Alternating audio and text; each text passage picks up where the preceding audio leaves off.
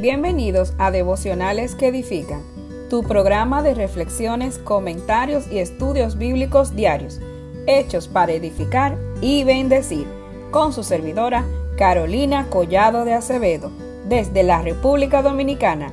Recorramos juntos la palabra de Dios. La frase del día.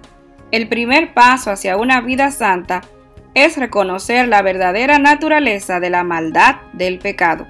John Scott. Bienvenidos a nuestra serie titulada Hombres Ejemplares, donde estaremos conociendo más de cerca a personajes masculinos de la Biblia y aprendiendo de ellos, quienes eran, lo que hicieron y poder seguir sus ejemplos. Te invito a que junto a nosotros recorramos por las historias de la Biblia, conociendo a cada uno de ellos. Te presento a Ageo. Vamos, tú puedes, vamos, ánimo. Qué alentador es escuchar estas palabras cuando ya no tienes fuerza, cuando ya quieres tirar la toalla y viene una persona, un amigo o familiar o hasta un particular y te anima a seguir. Sea en la carrera estudiantil, donde muchas veces queremos dejar todo porque no vemos el final, o en el ámbito laboral, por una mala racha Queremos salir corriendo y dejar todo. En una enfermedad ya no tenemos fuerzas para luchar, pero alguien pone su mano en tu hombro y te dice, tú puedes. Son palabras alentadoras que hoy más que nunca necesitamos escuchar. Una persona que te dé ánimo, que te impulse a seguir hacia la meta. Esto pasaba con el pueblo judío. Había ya transcurrido muchos años desde la destrucción del templo de Salomón por los invasores, y el pueblo judío aún no terminaba la reconstrucción del nuevo templo, la casa de Jehová. Y aquí es donde entra el personaje de hoy. Ageo fue contemporáneo de Zacarías, el cual profetizó en el siglo VI, en el reinado de Sirio, el persa. En el primer año después de la conquista de Babilonia, en el 537, promulgó un decreto en que permitía el regreso de los judíos y la reconstrucción del templo. En Esdras 2 cuenta que 42.360 judíos regresaron otra vez.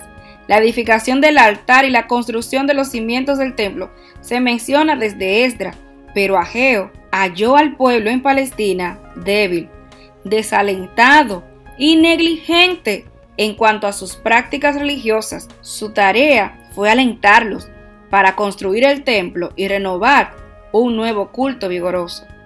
En los primeros versos del libro de Ageo, él enfrenta al pueblo diciéndoles que han dejado de trabajar en la casa de Jehová por estar pensando solo en sus necesidades.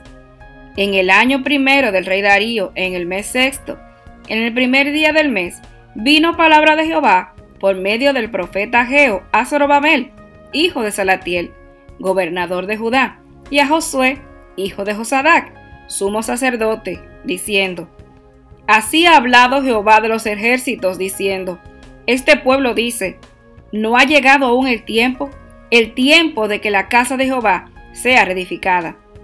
Entonces vino palabra de Jehová por medio del profeta Geo, diciendo, Es para vosotros tiempo, para vosotros, de habitar en vuestras casas artesonadas, y esta casa está desierta. Pues así ha dicho Jehová de los ejércitos, meditad bien sobre vuestros caminos. En estos versos vemos cómo Ageo les habla a su conciencia y les dice, les manda a meditar, a pensar, a tomar un tiempo y evaluarse en dos cosas importantes. Uno, meditar en vuestros caminos, el verso 5. Y dos, meditar en vuestros corazones, capítulo 2, verso 15. El pueblo estaba poniendo su corazón y su fuerza en otra cosa que no era lo importante. Y he aquí donde Ageo primero le recuerda lo mal que han actuado y después de esto le lleva a una reflexión, a un cambio. En el verso 4 del capítulo 2 le dice, pues ahora, Zorobabel, esfuérzate, dice Jehová, esfuérzate también, Josué, hijo de Josadac, sumo sacerdote, y cobrad ánimo, pueblo de toda la tierra, dice Jehová, y trabajad porque yo estoy con vosotros, dice Jehová de los ejércitos. Aquí vemos tres cosas que Dios nos manda hacer en momentos de angustia. El pueblo estaba triste porque ya no tenían el templo de Salomón, un templo lleno de oro, un templo lleno de riquezas. Y ahora iban a construir uno, el cual habían dejado en ruinas. Y han dejado de hacerlo por estar pensando en otras cosas. Pero aquí Ageo les anima y les da tres cosas que Dios nos manda hacer en momentos de dificultad. En el momento en que queramos tirar la toalla, recuerda, esfuérzate, cobra ánimo y trabaja. Esfuérzate, pon ahínco, pon todas tus fuerzas, cobra ánimo, aliéntate y por último, trabaja. No dejes de hacer, no dejes de hacer lo que te has propuesto. ¿Y sabes por qué? Porque Jehová estará contigo sea en algún proyecto personal, estudiantil, laboral o familiar que estés haciendo y no veas el avance, recuerda las palabras de Ageo. Esfuérzate, cobra ánimo y trabaja.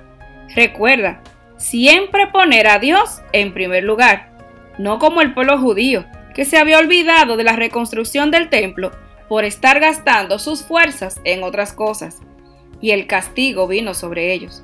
Mateo 6:33 dice, Mas buscad primeramente el reino de Dios y su justicia, y todas estas cosas os serán añadidas. Que nuestras fuerzas la gastemos en las cosas más importantes, en las cosas que Dios nos manda, y que todo lo que vayamos a hacer sea siempre guiado por Él. No olvides, esfuérzate, cobra ánimo y trabaja. ¿Por qué? porque Jehová está a tu lado.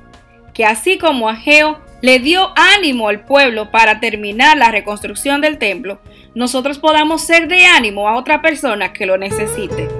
Pon hoy tu mano en el hombro en aquella persona necesitada.